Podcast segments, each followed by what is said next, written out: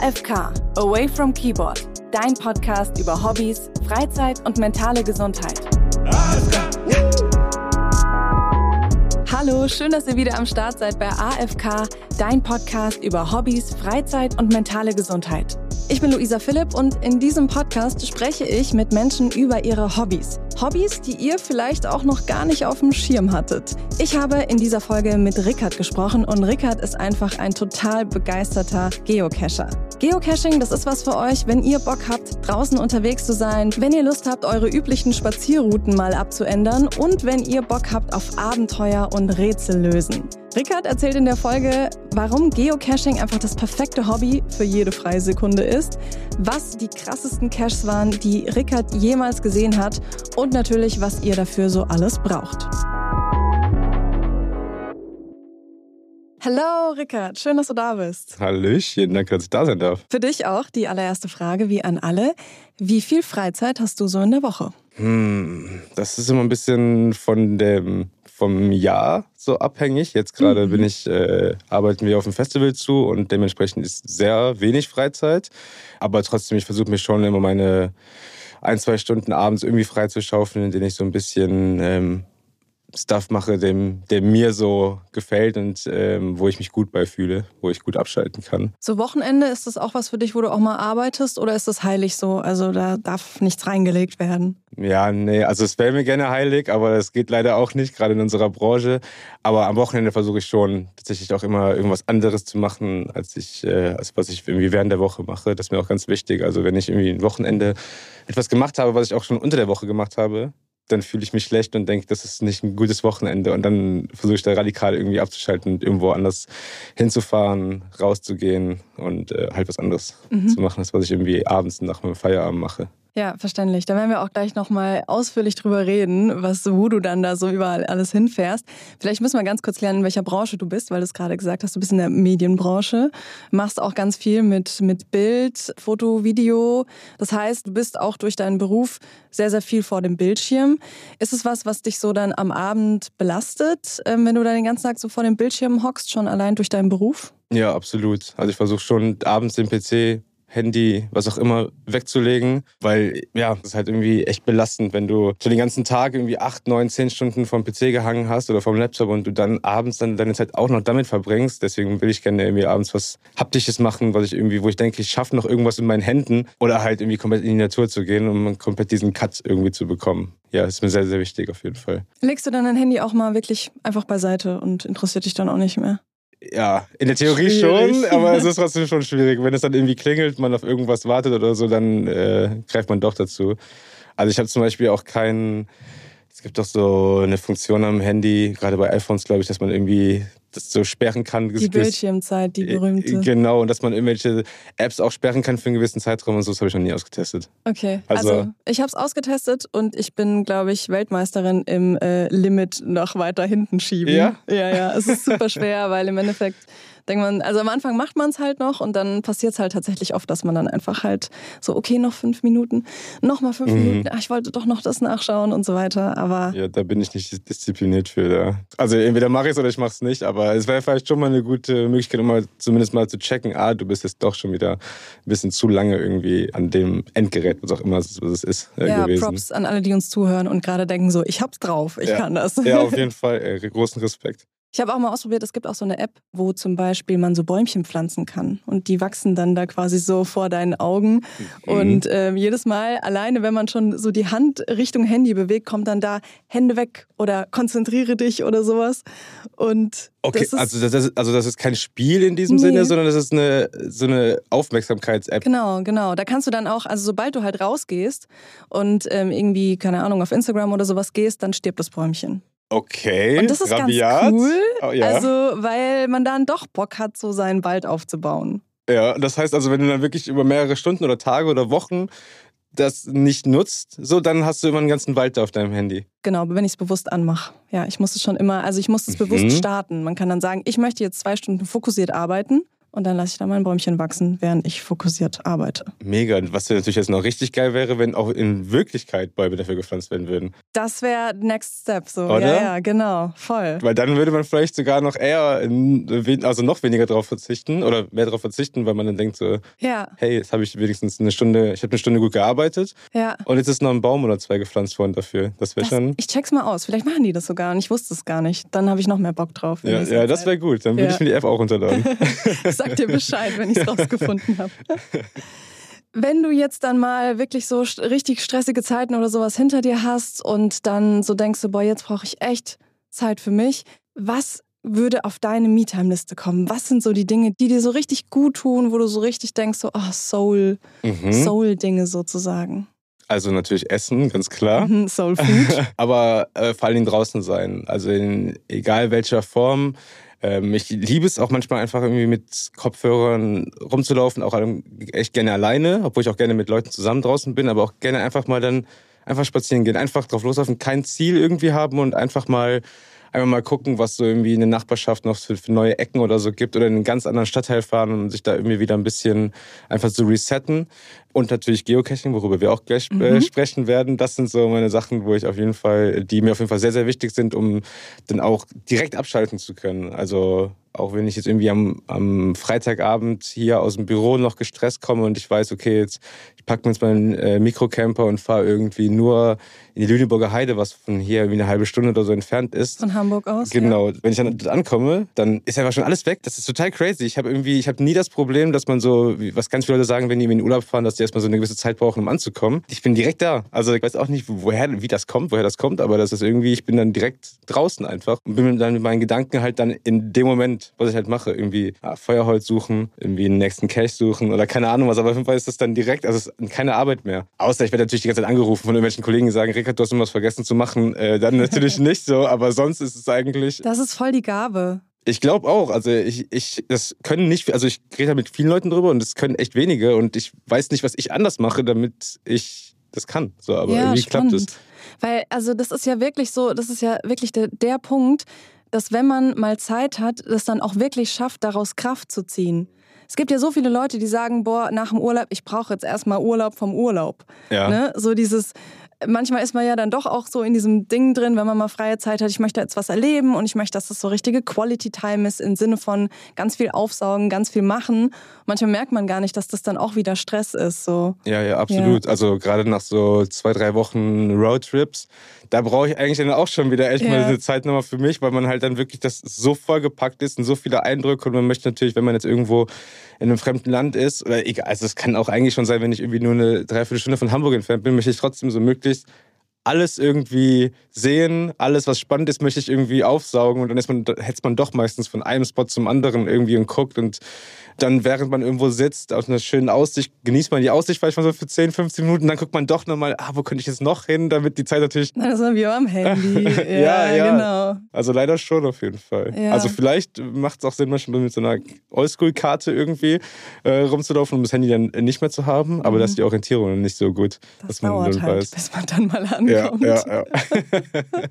Okay, also wir haben ähm, Essen, gutes Essen und ähm, Natur. Was, was hörst du dann? Hörst du dann Musik oder Podcasts? Hängt auch von meiner Stimmung ab. Größtenteils schon Musik, elektronische Musik, Ah ja. dann zu der jeweiligen Stimmung irgendwie. Aber manchmal auch, gerade wenn ich durch die Stadt laufe, dann höre ich auch gerne einfach Podcasts. Und dann äh, lasse ich mich einfach so ein bisschen berieseln. Mhm. Aber versuche versuch dann schon immer irgendwas zu hören, was nicht irgendwie mit meinem Job zu tun hat. Also ich höre mir auch super viele ähm, Medien-Podcasts in Anführungsstrichen an, also irgendwie, wo es dann halt wirklich um, also Interviews von Fotografen, von Videografen, sowas oder von Marketingmachern geht. Aber das höre ich mir dann nicht an, wenn ich dann irgendwie gerade abschalten möchte, weil sonst dann fängt mein Kopf die ganze Zeit wieder an zu rattern und denkt, okay, das könnte ich auch noch machen, wie könnte ich das machen und so. Und das ist dann äh, Ja, voll. So ein ab. bisschen Tapetenwechsel, wirklich, Ja, ne, ja. bewusst machen, auch, Ja, auf jeden auch auditiv sozusagen. Ja, Ja. cool.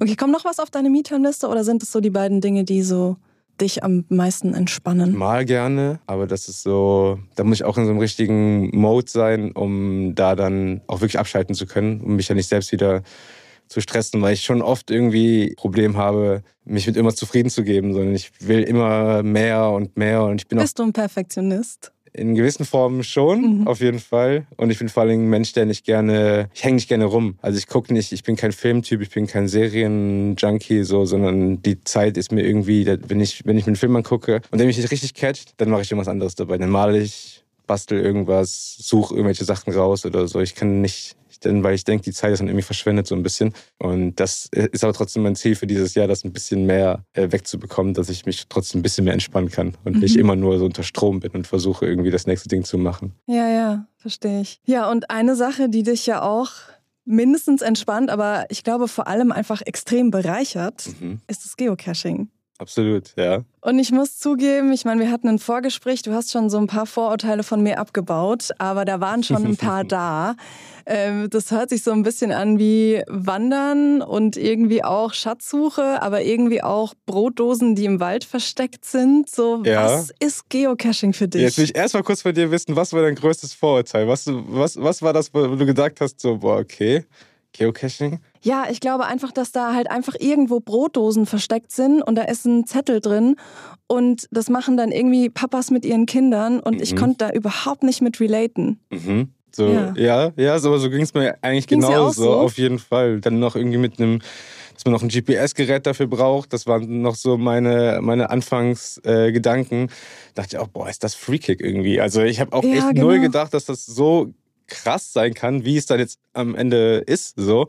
Aber ja, ich habe auch gedacht, okay, nee, das ist das ist mir zu freaky, da habe ich keinen Bock drauf. Das ist irgendwie, das, das, klingt auch schon so eingestaubt irgendwie, weil man irgendwie, also es klingt ja eigentlich nicht eingestaubt. Geocaching hört sich ja eigentlich ganz cool an, aber es ist irgendwie, man hat diese Assoziationen, die, also dass halt irgendwie alte Leute oder wirklich äh, Väter mit ihren Kindern das machen, weil sie nicht wissen, was sie sonst irgendwie in der Freizeit anstellen sollen. Ja. Aber es ist halt wirklich ein richtiges Abenteuer-Game auf allen möglichen Ebenen. Was ist das für dich? Was, was ist da diese ganz große Faszination? Ja, zum einen ist es natürlich die Faszination nach dem Entdecken, also dass man irgendwie Sachen neu entdeckt, Gegenden neu entdeckt, dass man auf, sich auf die Suche begibt, dass man nicht nur an einem Ort ist und dort irgendwie ein schönes Foto macht oder die Aussicht genießt, sondern dann auch mal irgendwie ein bisschen rumkriecht und rumkrabbelt und mal hochklettert und dann neben der tollen Aussicht auch etwas zu finden und damit wieder so einen, ja, so im Endeffekt eine coole Erfahrung zu machen, die einem auch, glaube ich, nicht so leicht aus dem Kopf geht, wie wenn du jetzt einfach wirklich an einem schönen Ort warst und da einfach kurz einen Sonnentag angeguckt hast, sondern wenn du da wirklich weißt, okay, ich bin jetzt nochmal in eine Höhle abgestiegen, um da halt dann den, die Dose zu finden, das schafft irgendwie ganz andere Erinnerungen. Und das ist zum einen das, was, was es auf jeden Fall total für mich ausmacht. Es ist so ein bisschen, finde ich, auch so, so ein Belohnungseffekt kommt da auch, ne? Mhm. Also, wo dann auch Dopamin ausgestoßen wird, so wie wir uns irgendwie auf Insta Likes abholen und Kommentare und sowas, wo auch Dopamin ähm, ausgeschüttet ja. wird, kann ich mir richtig vorstellen, dass so dieser Moment, wenn man dann was findet, dass das so richtig sich richtig gut anfühlt. Ja, absolut.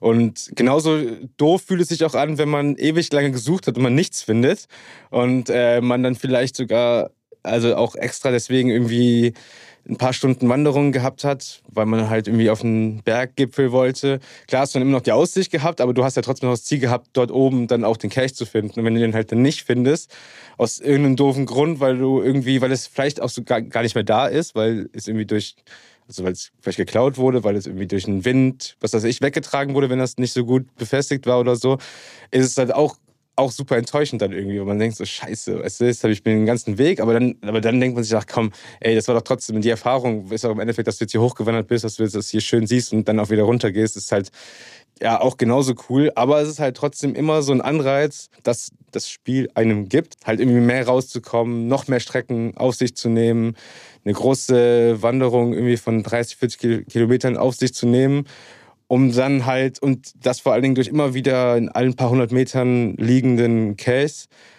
das aufzusplitten und dir am Ende gar nicht vorkommt, dass du jetzt irgendwie so lange gewandert bist, weil du halt ja immer nur diese kleinen kurzen Distanzen hattest, in denen du wieder gegangen bist. Also ich glaube, dass auch gerade für Leute die jetzt nicht so viel Bock haben, rauszugehen oder denen es draußen zu langweilig ist, ja. ist es eine mega Möglichkeit, um sich so an Etappen ranzuwagen und es denen halt ja nie langweilig wird eigentlich. Ich merke schon, also deine Augen sprießen auch von Begeisterung. Wir sind jetzt schon so voll mittendrin, aber wie, wie bist du denn du dazu gekommen? Also wer hat dich denn dann gecatcht, das zu ja. machen? Äh, das war ein ehemaliger Arbeitskollege von mir, Der wusste schon, dass ich äh, mit meiner Verlobten immer viel rumreise, in unserem Mikrocamper eigentlich jedes Wochenende irgendwo anders hingefahren sind, um einfach uns eine schöne Zeit zu machen. Und er meinte, du musst irgendwie mal Geocaching ausprobieren. Das ist das, ist das perfekte Hobby für dich. Und dann genauso wie eben auch reagiert, so, boah, ja, keine Ahnung, mal schon was von gehört, aber irgendwie weiß ich nicht, ob das so geil ist.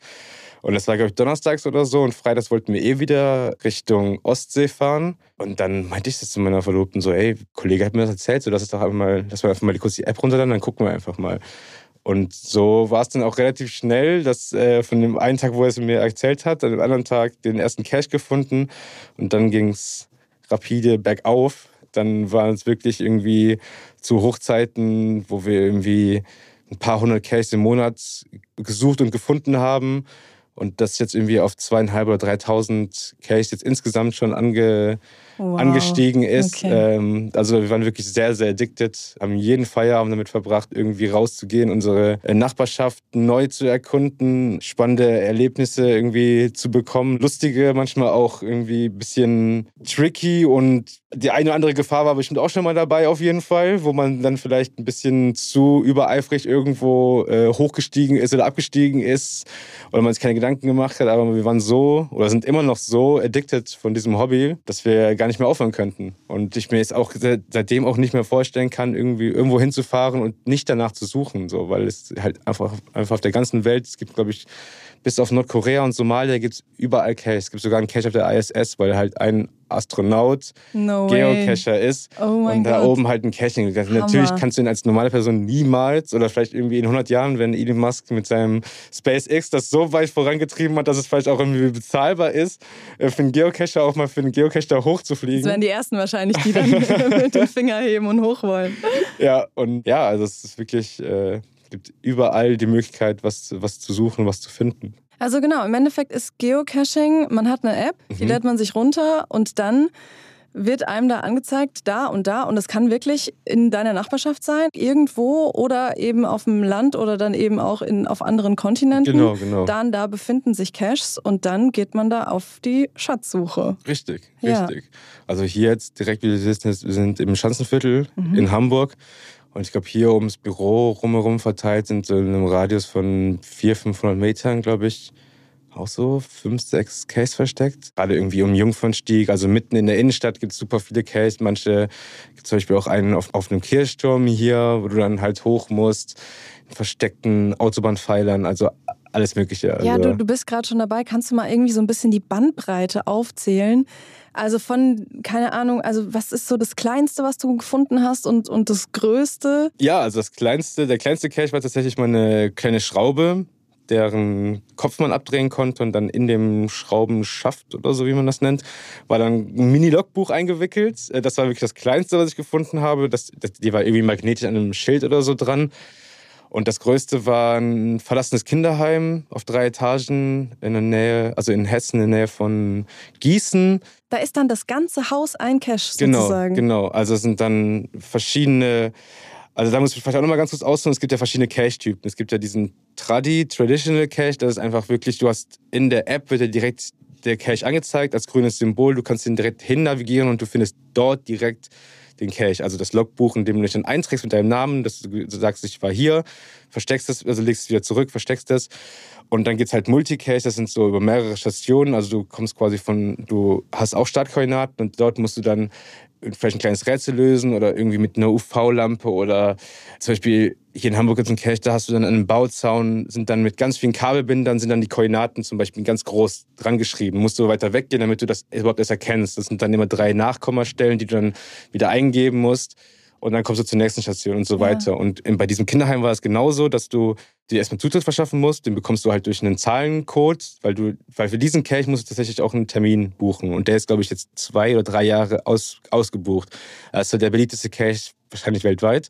Und die. Hier in Hessen, bei uns in Deutschland. Ja, genau, genau. Deutschland ist eh, Deutschland ist das Geocaching-Hauptland. Das kommt aus Amerika, aber trotzdem ja. ist Geo, also ist in Deutschland, weil wir halt so ein Tüftlerland sind, einfach so. Also es gibt ganze Reisegruppen, die immer aus Amerika kommen und hier irgendwie eine Woche oder zwei dann äh, die krassesten Geocaches machen. Und äh, die Besitzer dieses Case, Geocaching ist auch ein kostenloses Hobby, muss man dazu auch nochmal sagen. Mhm. Also jeder, der da irgendwie seine ähm, Lust hat, das zu machen, kann das kostenlos machen. Und du kannst halt auch selbst Case verstecken. Und das kostet, also das kosten, sind halt für dich kosten, aber die erstattet dir halt keiner. Du machst es einfach für die Community. Und die Besitzer dieses Caches, quasi die Cache-Owner, die wollen halt, dass du genügend Zeit hast, um diesen Cache zu machen, also in, dem, in diesem Kinderheim. Und ähm, deswegen kannst du, glaube ich, ein oder maximal zwei Teams am Tag. Im Sommer, glaube ich, können zwei Teams am Tag diesen Cache spielen, damit du halt irgendwie acht Stunden Zeit hast oder so, weil du brauchst das wahrscheinlich auch schon, weil das echt sehr, sehr, sehr tricky ist. Jeder Raum von diesen Kinderheimen, und das sind keine Ahnung, 16, 17 Räume oder so, ist wie ein Escape Room. Also in jedem Raum findest du eine Sache, musst du irgendwas machen, um irgendwie eine Zahl, einen Buchstaben oder sonst irgendwas rauszufinden, um dann am Ende dann halt so ein gewisses Lösungswort zu haben, beziehungsweise um irgendwie eine Zahlenkombination zu haben, um dann was zu öffnen. Das war schon echt, das war wirklich das Krasseste, was ich je erlebt habe. Wir lernen hier auch ganz viel Geocaching, ja, äh, Worte sozusagen. Ne? Das ist schon fast eine eigene Sprache. Da gibt es so richtig viele Begriffe, die ja, man auch mal, Fall. die man dann so nach und nach also lernt. Also du bist zum Beispiel ein Muggel.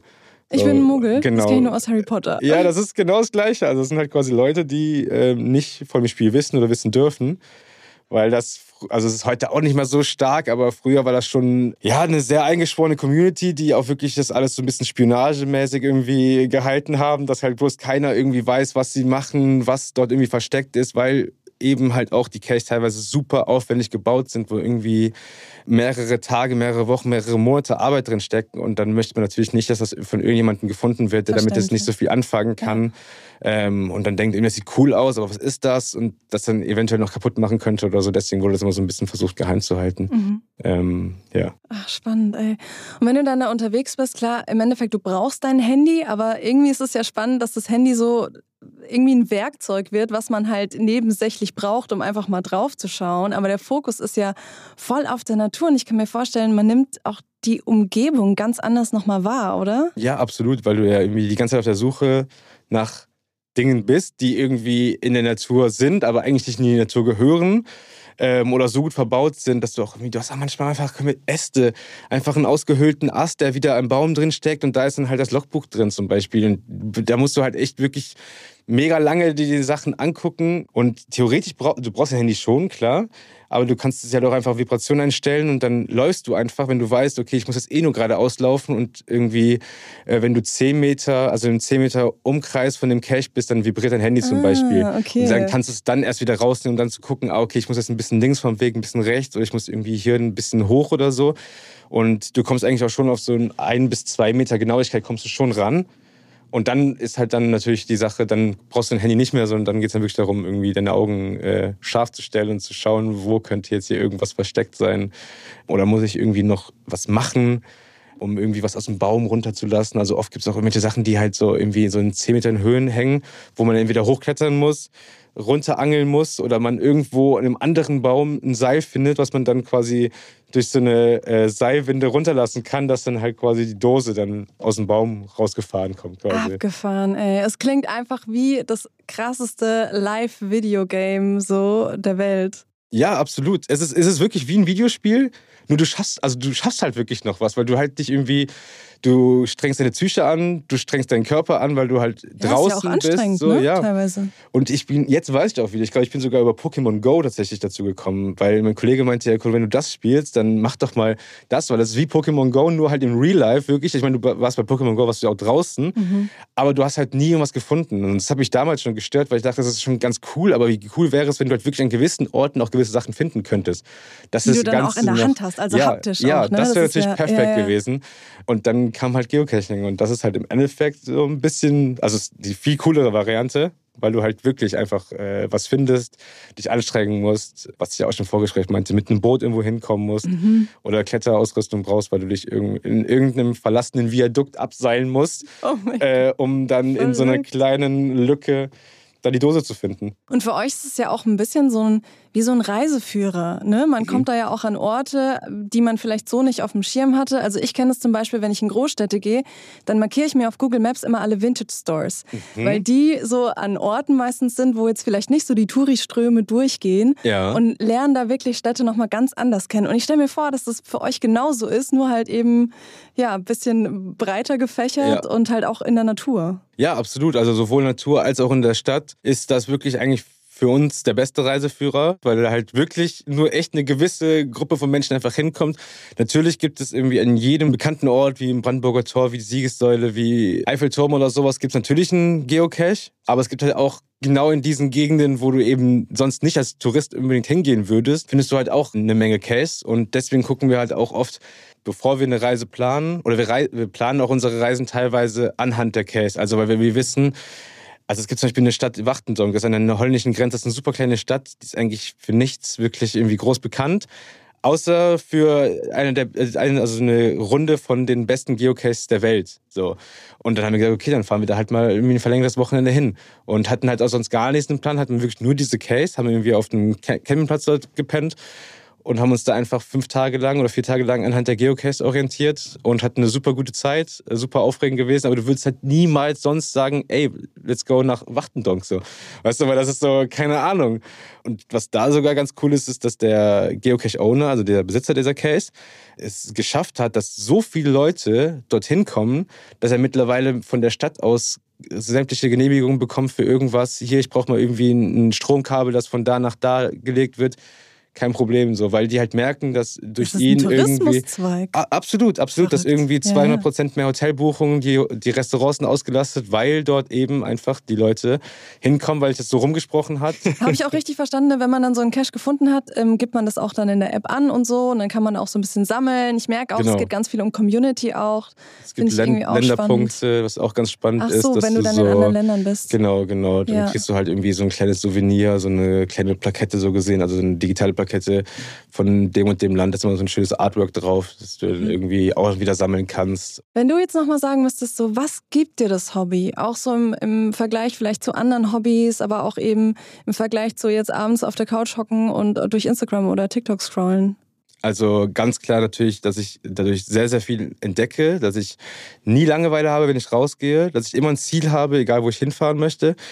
Und es fordert halt zum einen meine, meine sportliche Seite und zum anderen, ich habe ganz lange Höhenangst gehabt so und habe halt durchs Geocaching damit irgendwann aufgehört, Höhenangst zu haben, weil ich halt die Case haben wollte, die halt irgendwie dann oben auf Türmen lagen, oben an irgendwelchen Bergspitzen oder sowas, wo ich dann gesagt habe, ich will den haben und habe mich dann so da langsam rangetastet und dann gemerkt, äh, du Höhenangst brauchst du eigentlich gar nicht zu haben. Das kann ja nicht, also es kann natürlich schon was passieren, aber ist ja manchmal einfach so eine komische Angst, die man da irgendwie einfach in sich hat. Ja, also man geht schon sehr viel über seine Grenzen. Das ist auch ähm, spannend, weil das ist ja auch, also ich finde, da, da geht es ja dann auch einfach um Stolz auf sich sein, wenn man dann mal über seine Grenzen gegangen ja, ist absolut. und so. Also du kommst wahrscheinlich nach Hause und strahlst einfach nur, wenn du da so einen Tag hinter dir hast, oder? Ja, ja auf jeden Fall. Oder man sitzt irgendwie dann abends äh, beim, am Camper am Fuß eines Berges und weiß, da bin ich jetzt heute hochgelaufen und wieder runter und habe dort oben irgendwie noch wieder mal in eine Höhle, weil ich bin sehr gerne in Höhlen. Ich äh, dann, dann auch in der Höhle gewesen und dann guckst du dir das irgendwie an und denkst so, crazy, ich hätte niemals gedacht, dass man da überhaupt irgendwie hochkommt. So, was sieht gar nicht aus, als wenn da irgendein Weg hochführen würde.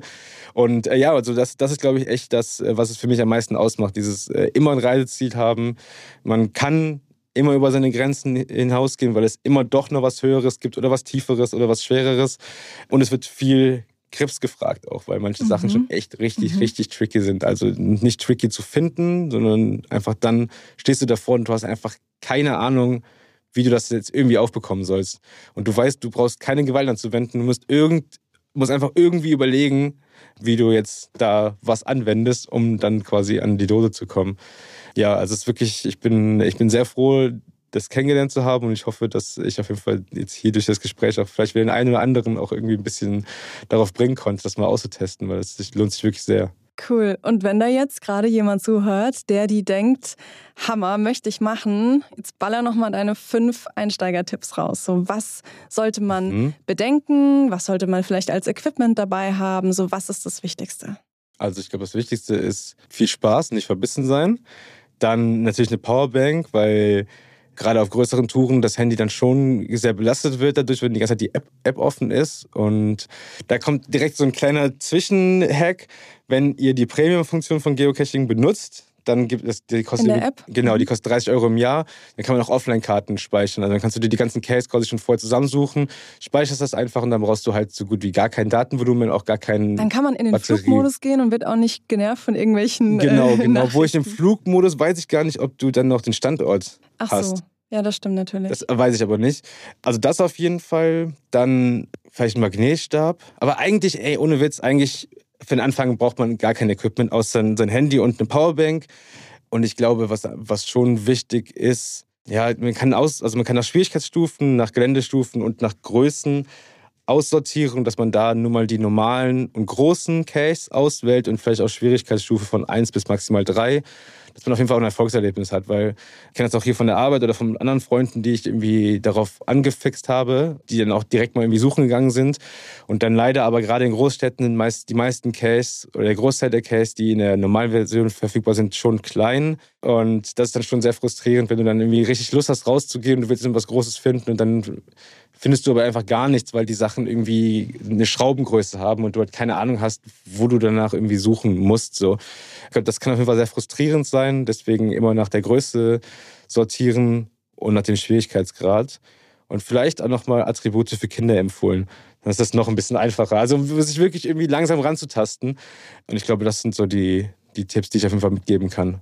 Ja, cool, danke. Das heißt, also Geocaching ist eigentlich für alle was, die Bock auf Rätsel haben, Bock auf frische Luft auf jeden Fall. Mhm. Und auch einfach Lust haben, vielleicht mal die Natur oder auch eine Stadt aus einem anderen Blickwinkel nochmal zu betrachten. Ja, absolut. Und egal, ob, du das als, ob man das als Tourist macht oder ob man es in seiner eigenen Heimatstadt macht, in der man vielleicht auch schon seit 30, 40 Jahren lebt, ich bin mir hundertprozentig sicher, dass äh, man da auch wieder Stellen findet oder an Stellen kommt, an denen man noch nie war oder man zumindest dort noch nie den Stein umgedreht hat oder irgendwie auf den Knopf gedrückt hat, wo einfach was aus der Wand rausgefahren kommt zum Beispiel. Hammer spannend. Rickard, der Geocaching-Botschafter. Yes. Das ist so cool, das war super spannend. Ich danke dir sehr. Wir haben jetzt am Schluss ähm, für alle immer noch vier schnelle Sätze, die du beenden darfst. Freetime ist für mich. Draußen sein. Me-Time ist für mich. Ich kann es auch wieder nur sagen. Draußen sein, Sachen entdecken. Das ist für mich ja, das ist für mich meine, ja, das ist für mich das ist so ein bisschen das Gleiche. Ja, ja, ein mhm. bisschen schon. Also ich versuche meine Freetime ist auch gleichzeitig meine Me-Time. Wenn es mir schlecht geht, dann mache ich viel Essen, gutes Essen und dann versuche ich mich noch in die Sonne zu setzen. Wenn sie da ist. Wenn sie da ist. Wenn sie nicht da ist, dann gehe ich trotzdem raus. Und richtig glücklich bin ich, wenn. Richtig glücklich bin ich, wenn ich draußen aufwache. Wenn ich draußen aufwache, direkt aus dem Camper rauskomme, die Vögel zwitschern höre, Sonnenstrahlen gerade so rauskommen, ein kleines Käffchen machen und ich weiß, jetzt wird der Tag richtig, richtig cool. Das ist so für mich, äh, da bin ich richtig, richtig glücklich. Also es wäre schön, wenn ich jeden Tag so leben könnte, aber ja, geht leider, natürlich leider nicht. Aber du nutzt jede freie Sekunde. Auf jeden Fall. Ja. Sehr schön. Ich danke dir. Das war sehr, sehr cool. Ich habe sehr, sehr viel gelernt und viel Spaß noch beim Cashen. Dankeschön. Beim Cash suchen. Und danke für die Einladung. Sehr gerne. Bis bald. Und damit ist auch diese Folge AFK wieder vorbei. Vielen Dank fürs Zuhören.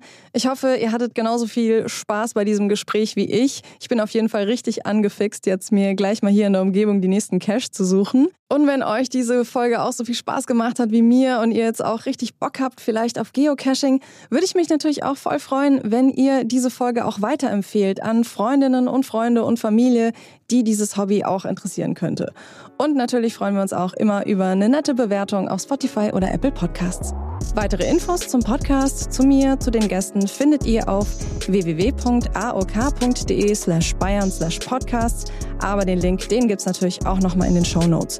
Und wenn ihr vielleicht auch spannende Hobbys habt, die ich noch gar nicht auf dem Schirm hatte, dann schreibt uns auch total gerne über den Instagram-Kanal der AOK Bayern. Ich freue mich da auf jede Nachricht. Macht's gut und bis zur nächsten Folge von AFK. Dieser Podcast wird produziert von Podstars bei OMR.